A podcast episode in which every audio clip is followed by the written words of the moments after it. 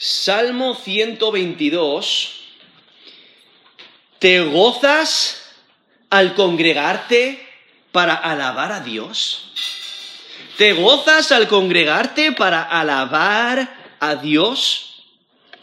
Si Dios lo permite, vamos aquí a considerar el Salmo 122, donde vemos que empieza el Salmo diciendo, yo me alegré con los que me decían, a la casa de Jehová iremos. Realmente le, da, le da color al Salmo, ¿no? Le refleja aquí la, la, voz de un individuo que es parte de un grupo más grande de peregrinos que suben a Jerusalén y muestra esta energía que tiene el salmista. está lleno de alegría lleno de gozo, porque ya es tiempo de subir adorar a, Dios en Jerusalén. Ahora, el contexto o el trasfondo de ello son las, las fiestas que Dios determinó que el pueblo de Israel debía subir a Jerusalén para adorar tres veces al, año.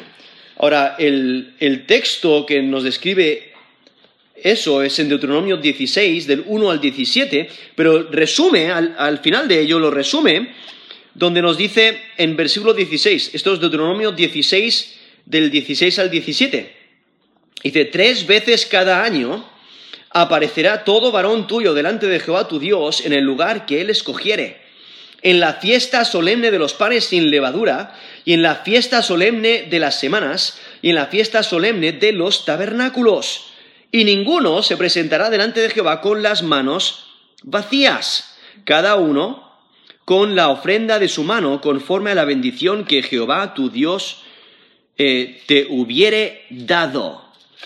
Y eh, eso es Deuteronomio 16, del, eh, del 16 al 17. Pero algo que constantemente repite allí en, ese texto de Deuteronomio 16, del 1 al 17, es la alegría que los peregrinos deben de reflejar a venir a adorar a Dios. Incluso justamente la última frase del versículo 15 dice, estarás verdaderamente alegre. O en versículo 14, y te alegrarás en tus fiestas solemnes. No, esa, alegría. ¿Por qué? Porque eh, el tiempo de las de las fiestas era un recordatorio de la bondad de Dios, de la misericordia de Dios, del amor de Dios, de su provisión, de su protección, de cómo había estado con su pueblo diferentes circunstancias, diferentes problemas, y Dios se había mantenido firme y fiel, había demostrado su misericordia, había demostrado que estaba con su pueblo, y por ello hay que celebrarlo. Y hay, que, en ese recordatorio, hay, hay que gozarse, ¿no? Alegrarse. Por eso empieza el Salmo con, esa, nota de, alegría. Porque estas fiestas representaban la bondad y el cuidado de Dios a través de la historia de Israel. Ahora, lo interesante es que empieza y termina mencionando la casa de Jehová. Eh, si notáis el versículo 1 dice, yo me alegré con los que me decían, a la casa de Jehová iremos. Y luego el versículo 9 dice, por amor a la casa de Jehová, nuestro Dios, buscaré tu bien. ¿No? Ahí vemos cómo encuadra el salmo para resaltar el énfasis del salmo. ¿no? El, propósito es venir a la casa de Dios, el gozarnos en Dios. Y es que el, salmo refleja eh, esta, esta voz de alegría de un individuo, pero que que también impacta al resto de la comunidad cuando llegan a la ciudad para celebrar eh, y, celebra todo lo que representa eh, Dios, o sea, su carácter y la seguridad que Él da, esta unión entre el pueblo de Dios y aún la justicia. Y por eso el salmista desea el bienestar de Jerusalén. Ahora, el salmo eh, se, puede dividir en, tres estrofas, como el versículo 1 y versículo 2, donde vemos este, esta exhortación a subir a Jerusalén, a la casa de Yahweh. luego del versículo 3 al versículo 5, donde menciona características de, Jerusalén y como que los tronos, eh, eh, menciona los tronos de, la casa de, David. Ah, luego versículo, del versículo 6 al versículo 9 vemos como pide, es una petición para el bienestar de Jerusalén, porque ahí es donde está la casa de Dios. Y por ello vemos este salmo que cuando lo leemos y cuando lo recordamos, debe animarnos a venir a la presencia de Dios gozosos, a congregarnos para alabar a Dios con alegría, con gozo, con entusiasmo, con energía. Quiero leer el Salmo, Salmo 122, y si notáis, ahí menciona el título Cántico Gradual, que lo más probable que se refiera a las canciones un grupo de canciones que, los peregrinos cantaban al subir a Jerusalén para adorar a Dios. Y por ello vemos ah, e, e, este cántico que tiene todo que ver con ello, ¿no? Con venir a presentarse delante de Dios y la alegría que, refleja el salmista en, en, esta adoración. Por ello el título dice Cántico gradual de David. Yo me alegré con los que me decían, a la casa de Jehová iremos. Nuestros pies estuvieron dentro de tus puertas, oh Jerusalén. Jerusalén, que se ha edificado como una ciudad que está bien unida entre sí. Y allá subieron las tribus, las tribus de Ya, conforme al testimonio dado a Israel, para alabar el nombre de Jehová. Porque allá están las sillas del juicio, los tronos de la casa de David. Pedid por la paz de Jerusalén. Sean prosperados los que te aman. Sea la paz dentro de tus muros y el descanso dentro de tus palacios. El amor de mis hermanos, perdón, por amor de mis hermanos y mis compañeros diré yo, la paz sea contigo. Por amor a la casa de Jehová nuestro Dios, buscaré tu bien. Eso es Salmo 122. ¿Te gozas al congregarte para alabar a Dios? Eso es lo que refleja aquí el salmista. Extremo gozo el saber que se va a unir con otros que adoran al mismo Dios y van a celebrar las misericordias de Dios, el carácter de Dios. Y por ello aquí le, vemos en el versículo 1 diciendo, yo me alegré con los que me decían, a la casa de Jehová iremos. Hay que recordar, como mencioné, que, debían de presentarse al menos tres veces al año durante, estas, tres fiestas para adorar a Dios en, su casa, en, el lugar que Él escogió y Dios escogió a Jerusalén para establecer su nombre, para, que se levantara casa a su nombre, la, casa de Yahweh, el Dios verdadero, y hay que recordar que muchos no vivían en Jerusalén. Y en esos tiempos, pues tenían que caminar, tenían posiblemente tenían algún animal de carga, eh, alguna mula, algún caballo, e, etcétera, donde podían quizás montarlo e ir. pero el, punto es que, que, el viaje era largo. El viaje tomaba eh, eh, horas, quizás días, quizás más. Eh, el, punto es que el viaje era, largo y entonces os, podéis imaginar a alguien que está trabajando, está con esa expectativa de que pronto va a ser la, festividad, pronto va a ser el tiempo de ir a adorar a Dios y entonces ya llega esa proclamación, ¡Eh, vamos! Subamos a la casa de Dios. Eh, vayamos a congregarnos a adorar al Dios verdadero. Y por el amor que tiene el salmista hacia Dios, eh, esa, expresión, ese, llamado, le, le, hace saltar el corazón de alegría. Está lleno de energía para ir a alabar a Dios. Y sí, ha escuchado ese, llamado varias veces a ir a la casa de Dios, pero eh, el escuchar ese llamado una vez más le da gozo, le da alegría. y, se llena de, energía. Y, es lo que vemos a través de, este salmo, esta alegría, esta energía que tiene el salmista para venir y adorar a Dios. Y es que hay alegría en cualquier reunión de adoración genuina. Cuando adoramos a Dios por quien Él es, por lo mucho que Él ha hecho por nosotros, por su carácter. Y por ello debemos de reflejar esa alegría, no como eh, he mencionado ahí de Deuteronomio 16, del 14 al 15, dice, te alegrarás en tus fiestas solemnes. Tú, tu hijo, tu hija, tu siervo, tu sierva, el levita, el extranjero, el huérfano y la viuda que viven en tus poblaciones. Siete días celebrarás fiestas solemnes a Jehová tu Dios en el lugar que Jehová escogiere, porque te habrá bendecido Jehová tu Dios en todos tus frutos y en toda la obra de tus manos, y estarás verdaderamente alegre. Eso es Deuteronomio 16 del 14 al 15. Y es que aunque ir a Jerusalén para adorar, eso implica mucho esfuerzo, implica gastos, implica tiempo, implica el, tener que gastar energía y fuerzas para llegar, pero merece la pena porque el corazón de la adoración es Yahweh.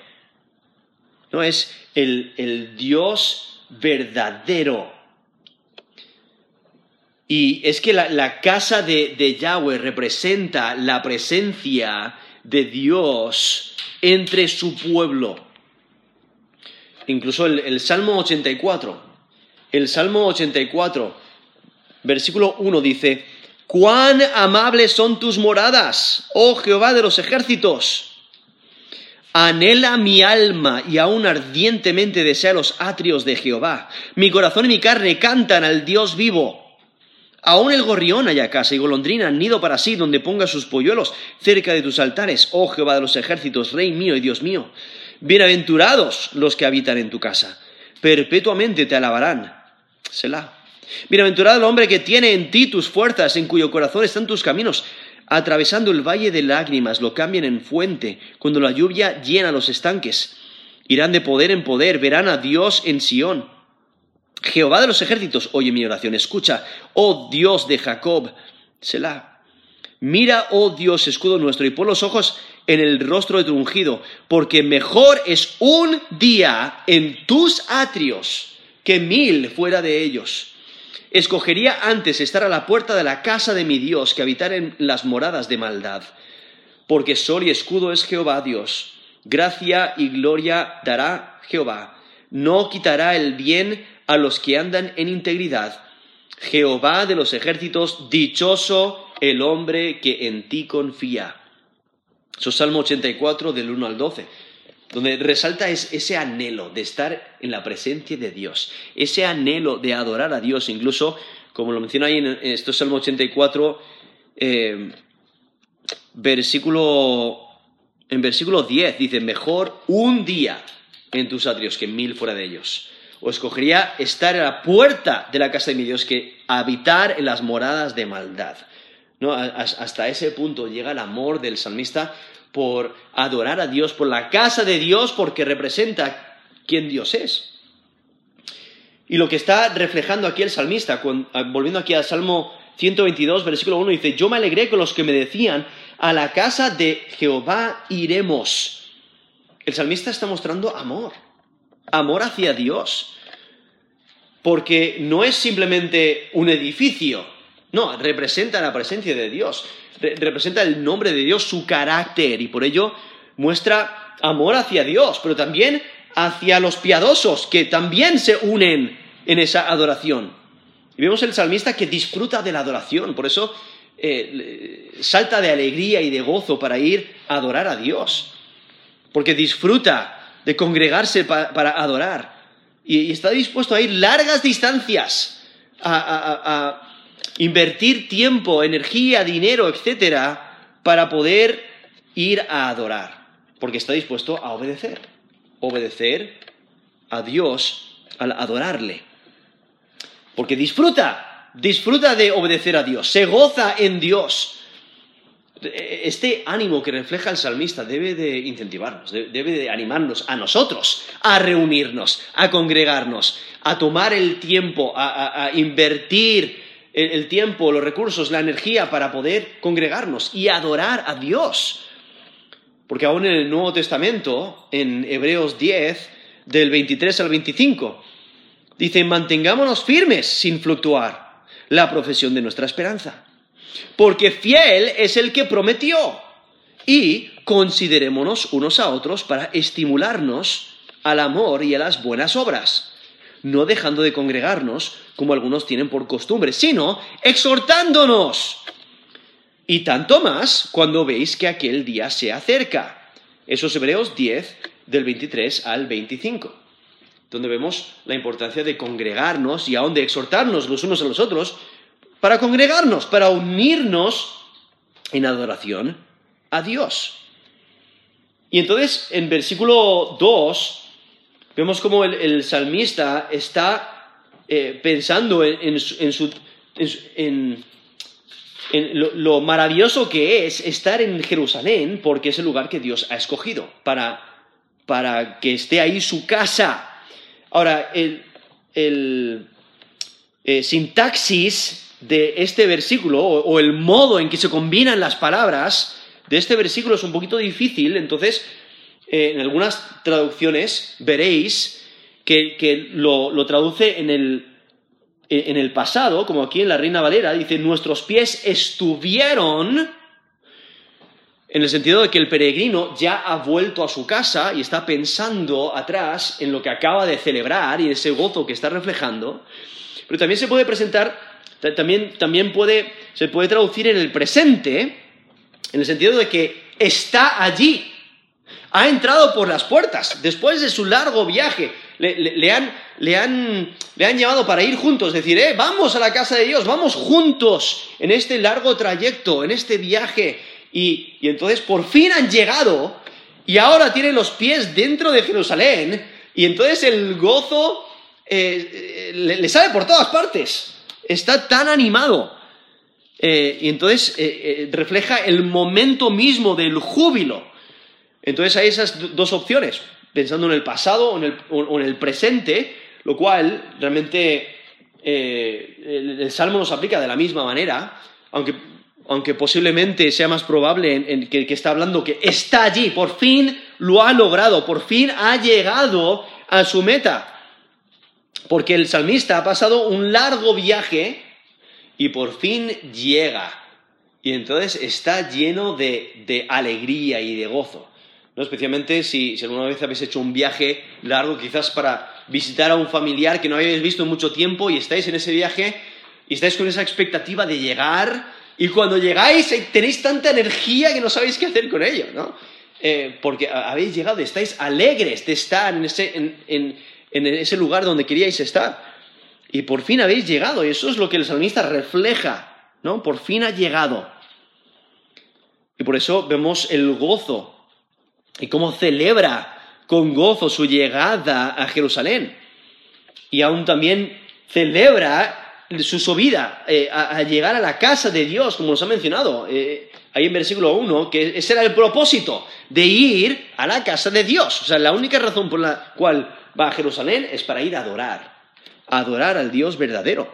Y por ello se goza al llegar a su meta, se goza al ver la bendición de Dios y a, poder celebrar la fidelidad de Dios, su carácter. Dios ha sido su protector. Incluso el versículo, perdón, el, Salmo 121, que también se cantaba en estas festividades, le vemos eh, celebrando la protección de Dios en, en, su viaje, porque nos dice el Salmo 121 Alzaré mis ojos a los montes. ¿De dónde vendrá mi socorro? Mi socorro viene de Jehová, que hizo los cielos y la tierra. No dará tu pie al resbaladero, ni se, dormirá el que te guarda. He aquí no se adormecerá, ni dormirá el que guarda a Israel. Jehová es tu guardador, Jehová es tu sombra a tu mano derecha. El sol no te fatigará de día ni la luna de noche. Jehová te guardará de todo mal, Él guardará tu alma, Jehová guardará tu salida y tu entrada desde ahora y para siempre. Y entonces vemos realmente esa, esa, celebración de la protección de Dios. Y el salmista ahora en Salmo 122 puede decir, definitivamente Dios me ha protegido en mi viaje. Estoy en Jerusalén. Está gozoso, está lleno de, de alegría porque ha llegado a su meta para adorar a Dios. Y le vemos atraído a Jerusalén por su devoción a Dios, porque eh, ese es su propósito, adorar al Dios verdadero. Y entonces le vemos en versículo 3 eh, hasta el versículo 5 resaltando diferentes características de Jerusalén. O sea, el salmista se deleita en Jerusalén, celebra características de Jerusalén. Porque para el peregrino de tierras distantes, os podéis imaginar especialmente en, en, la antigüedad, donde, bueno, el camino es largo, eh, un camino lleno de polvo, de peligros, de animales, peligros de malhechores, de ladrones, etc. Y vienen de una población relativamente pequeña, pero de repente llegan a una gran ciudad, a la capital del reino de, Israel, y llegan y es, es algo maravilloso, es, es un esplendor es majestuoso, es, eh, refleja diferentes características. Y entonces el salmo, aquí vemos al salmista que lo refleja en el salmo. Porque en versículo 3 dice, Jerusalén, que se ha edificado como una ciudad que está bien unida entre sí. O sea, ahí vemos cómo destaca la organización, ¿no? La ciudad está bien organizada. También resalta que, es, que está, es una ciudad compacta y eso irradia unidad. O sea, la imagen de, la impresión de, Jerusalén es que es una ciudad eh, unida, una ciudad segura, hay protección. Es un lugar donde aquellos que eh, han sido oprimidos, que están pasando dificultades, pueden acudir, pueden acudir a Jerusalén y encontrar seguridad. Hay que recordar también que en la antigüedad eh, eh, los poblados por lo general no tenían murallas, ¿no? las ciudades grandes tenían ciudades, los lugares que, tenían prestigio o, poder ah, o tenían algo que proteger, pues tenían murallas. Entonces, viendo aquí llegar a, Jerusalén, han salido quizás de sus poblados, que no tienen murallas, que si ataca el enemigo, tienen que huir por sus vidas. No pueden, no pueden, ah, eh, eh, no, tienen muros, entonces no pueden pararse ahí y proteger su ciudad, porque lo más probable es que mueran. Pero Jerusalén tiene muros y pueden cobijarse detrás, pueden encontrar refugio de sus enemigos. Y entonces e, eso también sería algo que destacaría a los ojos de, estos peregrinos, porque esas murallas ofrecen protección, ofrecen refugio frente a sus enemigos, frente a invasores. Y es que la unidad de la ciudad refleja también la unidad de las tribus de Israel. Y aún las, eh, las multitudes de peregrinos que se están reuniendo para esas fiestas. O sea, era, de acuerdo a la ley, era obligatorio acudir a esas fiestas. Entonces os podéis imaginar los miles, miles y miles de peregrinos que, que llegaban mostrando esa unidad porque vienen con un propósito, adorar al Dios verdadero.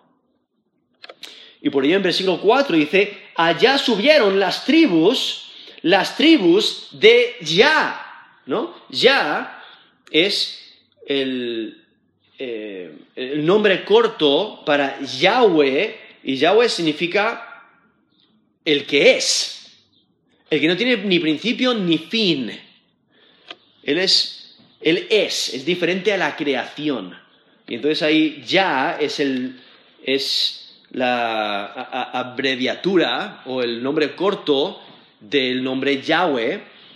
Y y entonces, por eso dice, allá subieron las tribus, las tribus de Ya, conforme al testimonio dado a Israel para alabar el nombre de Jehová.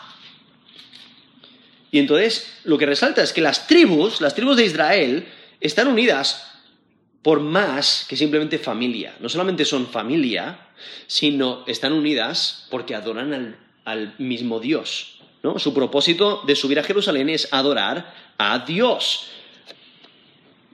Y entonces la, importancia de alabar el nombre de Yahweh. porque el nombre, cuando pensamos en un nombre, hay una relación directa entre el nombre y la persona nombrada. ¿no? Y especialmente cuando pensamos en Dios, eh, pues el, nombre refleja su carácter, ¿no? Un nombre expresa personalidad, representa a la persona y sus características, hace próxima la persona y sus características. Y eh, refleja una relación. Cuando conoces el nombre de alguien, refleja una relación. Y por ello es necesario cuando consideramos el nombre de Dios, debemos de respetar el nombre de Dios, porque le representa a Él. Porque vemos a los profetas que hablaban en nombre de Dios. Incluso Israel, que peleaba, peleaba sus batallas en el nombre de Dios. Incluso en los diez mandamientos nos, dice, nos da la importancia de respetar el nombre de Dios.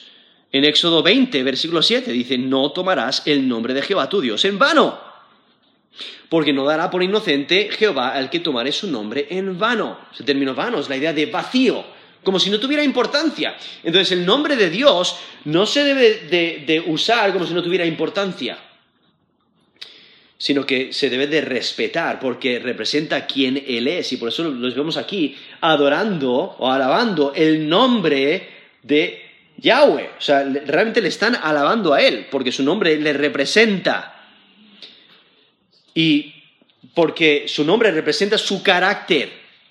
Y entonces, ¿qué, es lo que están haciendo? Se reúnen para alabar el carácter de Dios. En Éxodo 34, del 5 al 7, dice, Jehová descendió de la nube y estuvo allí con él, o sea, con Moisés, proclamando el nombre de Jehová. Ahí resaltando que, que Moisés está aprendiendo quién realmente es Dios y su carácter, Dice, y pasando Jehová por delante de él, proclamó, Jehová, Jehová, fuerte, misericordioso y piadoso, tardo para la ira y grande en misericordia y verdad, que guarda misericordia a millares, que perdona la iniquidad, la rebelión y el pecado, y que de ningún modo tendrá por inocente al malvado. Eso es Éxodo 34, del 5 al 7, donde, donde, nos menciona el, el carácter de Dios, ¿no? diferentes cualidades lo cual las escrituras nos mencionan eh, aspectos de, su carácter, sus atributos, lo cual debemos de adorar y honrar, honrar su nombre.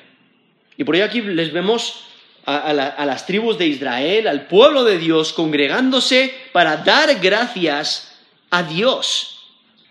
el propósito era regocijarse en la presencia de Yahweh. Como nos dice el Salmo 81, Salmo 81 del 1 al 5. Cantad con gozo a Dios, fortaleza nuestra. Al Dios de Jacob aclamad con júbilo. Entonad canción y tañed, eh, perdón, y eh, sí, tañed el pandero, el arpa deliciosa y el salterio. Tocad la trompeta en la nueva luna, en el día señalado, en el día de nuestra fiesta solemne, porque estatuto es de Israel, ordenanza del Dios de Jacob lo constituyó por testimonio en José cuando salió por la tierra de Egipto. Y, bueno, continúa el Salmo, pero vemos eh, la importancia de, regocijarse en la presencia de Dios, de cantar con gozo al Dios verdadero.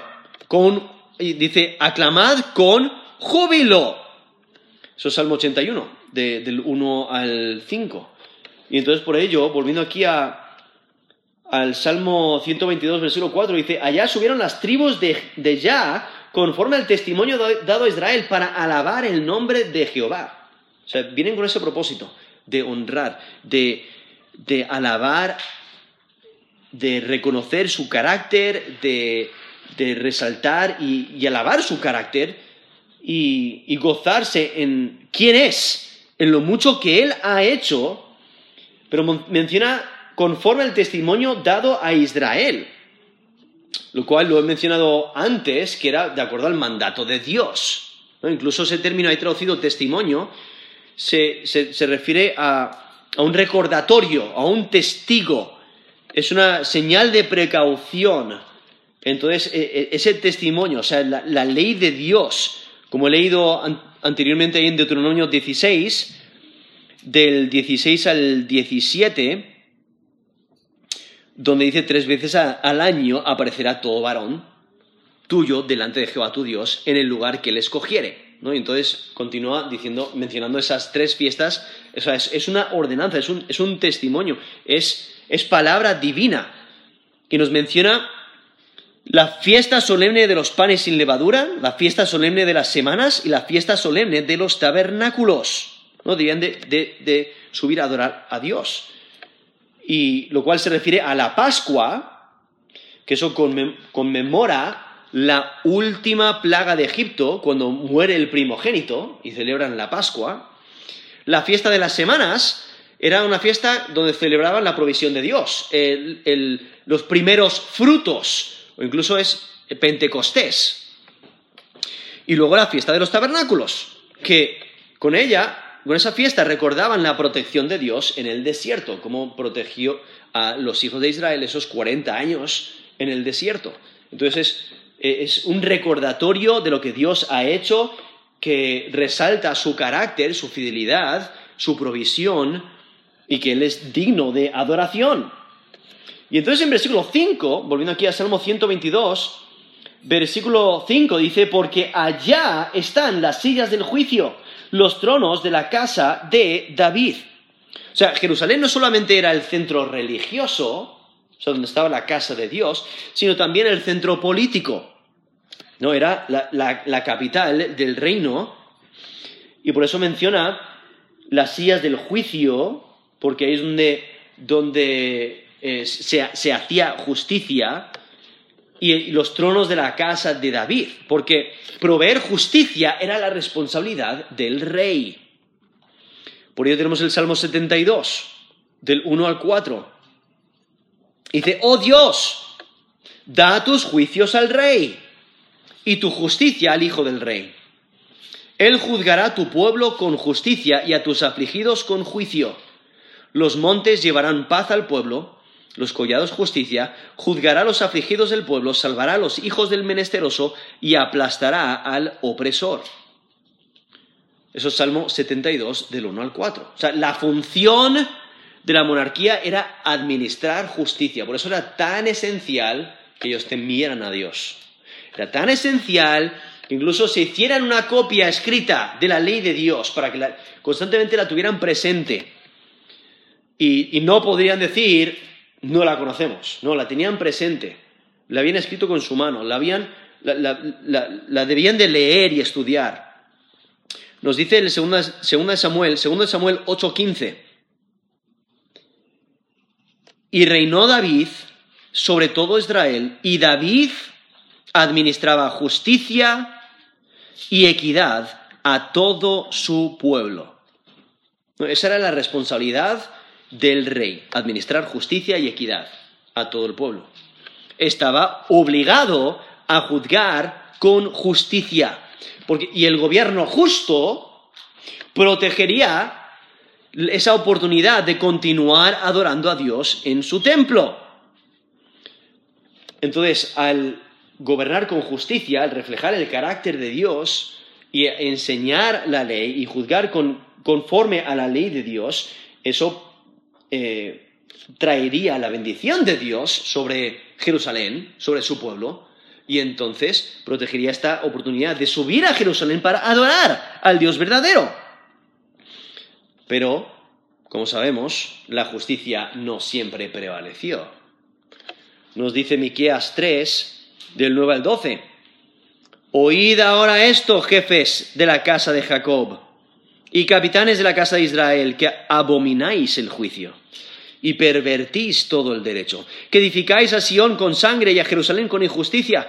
Sus jefes juzgan por cohecho, sus sacerdotes enseñan por precio, sus profetas adivinan por dinero y se apoyan en Jehová diciendo, ¿No está Jehová entre nosotros? No, no vendrá mal sobre nosotros. Por tanto, a causa de vosotros, Sión será arada como campo. Jerusalén vendrá a ser montones de ruinas y el monte de la casa como cumbres de bosque. Eso es Miqueas 3 del 9 al 12. Entonces, cuando los jueces no juzgaban con justicia, entonces Dios traía, traía castigo. Y por ello, eventualmente, el templo fue destruido. Y al el templo a ser destruido, Jerusalén ser destruida, pues la adoración se interrumpió. ¿No? Por eso es tan esencial el juicio, que, que se juzgue con justicia. Y por ello aquí menciona en versículo 5 la casa de David, ¿no? Porque la casa de David representaba justicia y equidad. Y la paz en la comunidad dependía sobre el establecimiento de la justicia, lo cual realmente está mirando adelante, mirando al futuro, al reino perfecto del Mesías, quien sí juzga con justicia. Nos dice Isaías 9, versículo 7, lo dilatado de su imperio, está hablando del Mesías, lo dilatado de su imperio y la paz no tendrán límite sobre el trono de David y sobre su reino, disponiéndolo y confirmándolo en juicio y en justicia desde ahora y para siempre. El celo de Jehová de los ejércitos hará esto. Eso es Isaías 9, versículo 7. Isaías 11, desde el versículo 3 al versículo 5. Dice, y le hará entender diligentemente en el temor de Jehová, no juzgará según la vista de sus ojos, ni arguirá por lo que oigan sus oídos, sino que juzgará con justicia a los pobres, y arguirá con equidad por los mansos de la tierra, y herirá la tierra con la vara de su boca, y con el espíritu de sus labios matará al impío, y será la justicia cinto de sus lomos, y la fidelidad ceñidor de su cintura. Entonces se menciona que él va a decidir juicio. Con ese, ahí traducido el término arguirá, es esa idea de decidir juicio, y lo hace de una manera nivelada, eh, balanceada, ¿no? por eso dice con equidad. Eh, pero viendo allí el, el, reino justo del Mesías, lo cual el salmista, pues eso es lo que él, él desea, ¿no? Un rey justo y perfecto. Y entonces pensando en la importancia de, la justicia, él, él se da cuenta de que no lo puede tomar como un hecho. Él tiene que orar para que ocurra. Y por ello aquí le vemos en esta última estrofa, aquí en Salmo 122 del 6 al 9, él se dirige directamente a Jerusalén y pide bienestar. Eh, el énfasis está en el bienestar de, Jerusalén, porque él no presupone el bienestar de la ciudad. Por ello tiene que orar para que continúe teniendo paz. Porque la paz y la seguridad son el fruto de la justicia, de la rectitud. Por eso lo, menciona ahora, justamente después de mencionar los tronos de juicio, ¿no? Las sillas del juicio, los tronos de la casa de David. Porque si ellos cumplen su función de administrar justicia con rectitud conforme a la palabra de Dios, entonces habrá paz. ¿Y por qué, por qué pedir por la paz de, Jerusalén? Porque era un lugar especial. Es un lugar que representa el, pueblo de Dios, eh, representa la presencia de Dios. Nos dice Daniel 9:16, dice, oh Señor, conforme a todos tus actos de justicia, apártese ahora tu ira y tu furor de sobre tu ciudad Jerusalén, de tu santo monte, porque a causa de nuestros pecados y por la maldad de nuestros padres, Jerusalén y tu pueblo son oprobio de todos en derredor nuestro. Ahí vemos a Daniel orando para que dé paz a Jerusalén, porque era un lugar especial, ¿no? Para el, el pueblo de Dios. Eso es en Daniel 9, versículo 16. Y es porque el bienestar de Jerusalén, o sea, la capital del reino de Israel, el lugar donde está la casa de Dios, el bienestar de Jerusalén garantizaba el bienestar del pueblo de Dios. Y el bienestar de Jerusalén permite que se continúe celebrando estas festividades, estos peregrinajes para las fiestas, esta adoración a Dios. Y aún así también Jerusalén era el enfoque de, la unidad nacional, que estaba fundamentada en la adoración de Yahweh. Y eso emitía armonía, había unión, porque venían a adorar al Dios verdadero juntos.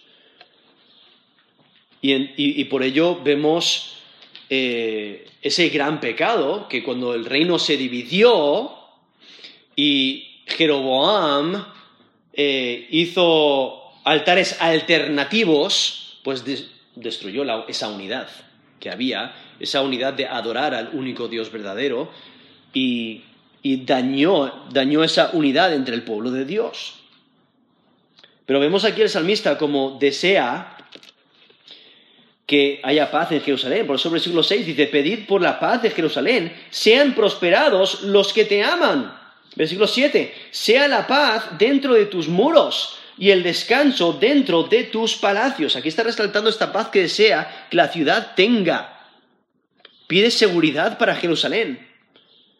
Porque la, paz dentro de los muros, la prosperidad dentro de los palacios, abarca más que los enemigos exteriores. Abarca más que, el tener enemigos entrando dentro de los muros y dañando la ciudad, sino eh, incluso en la comunidad misma, que haya unidad, que haya paz entre los muros.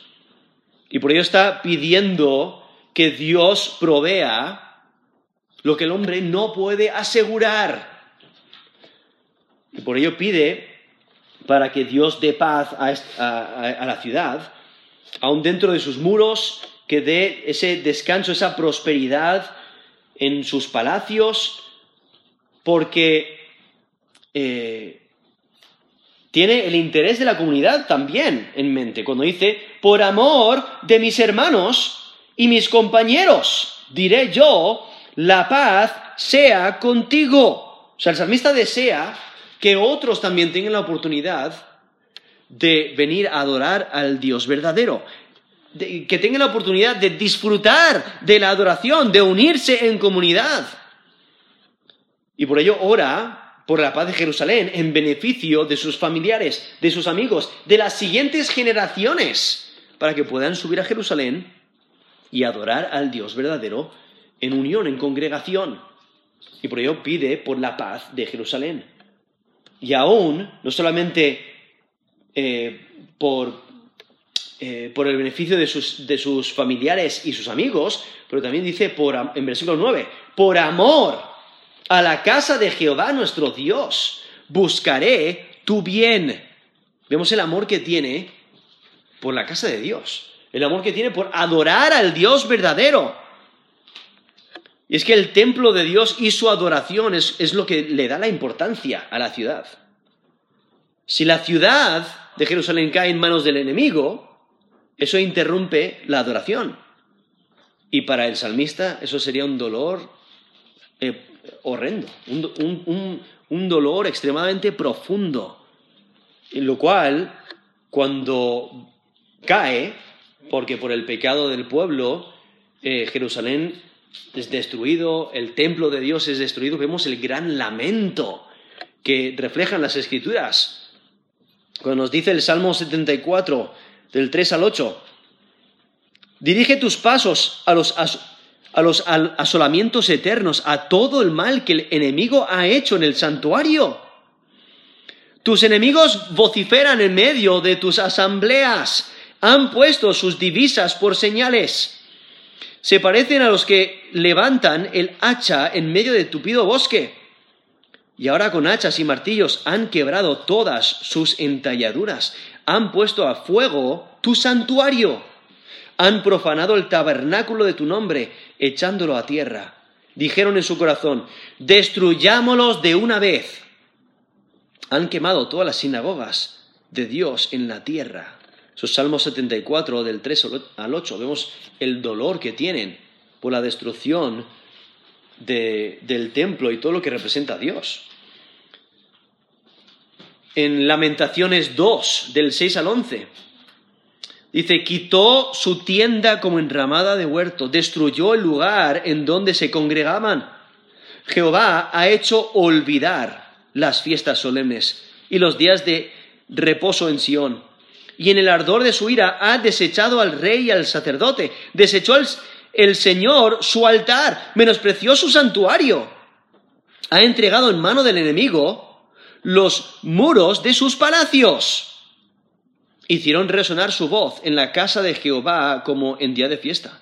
Jehová determinó destruir el muro de la hija de Sión, extendió el cordel, no retrajo su mano de la destrucción. Hizo pues que se lamentara el antemuro y el muro. Fueron desolados juntamente. Sus puertas fueron echadas por tierra. Destruyó y quebrantó sus cerrojos. Su rey y sus príncipes están entre las naciones donde no hay ley. Sus profetas tampoco hablaron visión de Jehová se sentaron en tierra, callaron los ancianos de la hija de Sión, echaron polvo sobre sus cabezas, se ciñeron de cilicio, las vírgenes de Jerusalén bajaron sus cabezas a tierra, mis ojos desfallecieron de lágrimas, se conmovieron mis entrañas, mi hígado se derramó por tierra a causa del quebrantamiento de la hija de mi pueblo, cuando desfallecía el niño y el que mamaba en las plazas de la ciudad.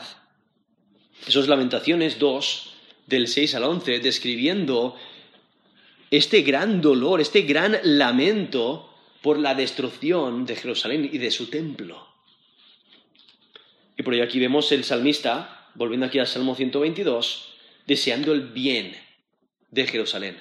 ¿No? Por amor a Dios, deseando venir a adorar a Dios, este gozo que refleja, este deseo de que Dios proteja a, la comunidad, que proteja a la ciudad, que proteja el, juicio, que proteja esta oportunidad de venir a adorar a Dios con libertad.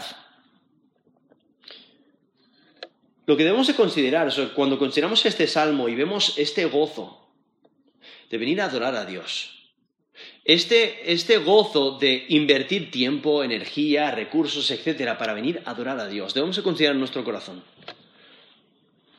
Nosotros reflejamos esa clase de gozo para adorar a Dios en comunidad. ¿Ya te gozas al congregarte para alabar a Dios? O, bueno, vienes porque tienes que hacerlo. O porque piensas que si no vas a quedar mal. No, quizás no disfrutas de la adoración a Dios. Quizás no disfrutas de la lectura de la palabra de Dios o de la predicación de la escritura. Quizás eh, no estás viviendo una vida de obediencia hacia Dios. Quizás estás cansado de adorar exclusivamente a Yahweh. Por eso tenemos este salmo, para que evaluemos nuestro corazón, evaluemos nuestro amor hacia Dios, consideremos que, eh, que nuestra relación con Dios Debemos de considerar nuestro deseo de Dios, nuestra dedicación a Dios. Considerar cuánto realmente amamos a Dios, cuánto le buscamos. O sea, ¿amas a Dios o le desprecias? O sea, ¿qué, es lo que reflejas? ¿Con tu actitud, con tu corazón, con tus hechos? ¿Te gozas en la adoración? ¿Estás eh, buscando satisfacción en Dios? ¿Adorar a Dios te alegra? ¿Lo disfrutas? ¿Lo deseas? ¿Disfrutas de ir a la casa de Dios? ¿Disfrutas eh, de congregarte con otros hermanos en Cristo? ¿Deseas el bien de la congregación? ¿Realmente adoras a Dios con ganas? ¿Te esfuerzas en buscar a Dios? ¿Buscas conocer más y más de Dios? ¿Vienes para servir a Dios por amor? ¿Porque le amas a Él? ¿Cuál es nuestra actitud? ¿Cuál es nuestro corazón? por, qué hacemos lo que hacemos? ¿Por qué venimos a adorar? ¿No? Debemos de evaluar nuestro corazón y asegurarnos que lo estamos haciendo por la motivación correcta, porque amamos a Dios. Y si venimos a adorar a Dios para amarle, eh, da igual cuánta gente se presenta. Da igual qué actitud tengan los demás. Yo he venido para adorar a Dios con gozo. Esa debe ser nuestra actitud, ese debe ser nuestro anhelo, el, el, adorar a nuestro Dios, porque Él es digno de toda honra y toda gloria. Entonces, disfrutemos de la adoración a Dios. Pero considera tu corazón. ¿Te gozas al congregarte para alabar a Dios? Vamos a terminar en, en oración.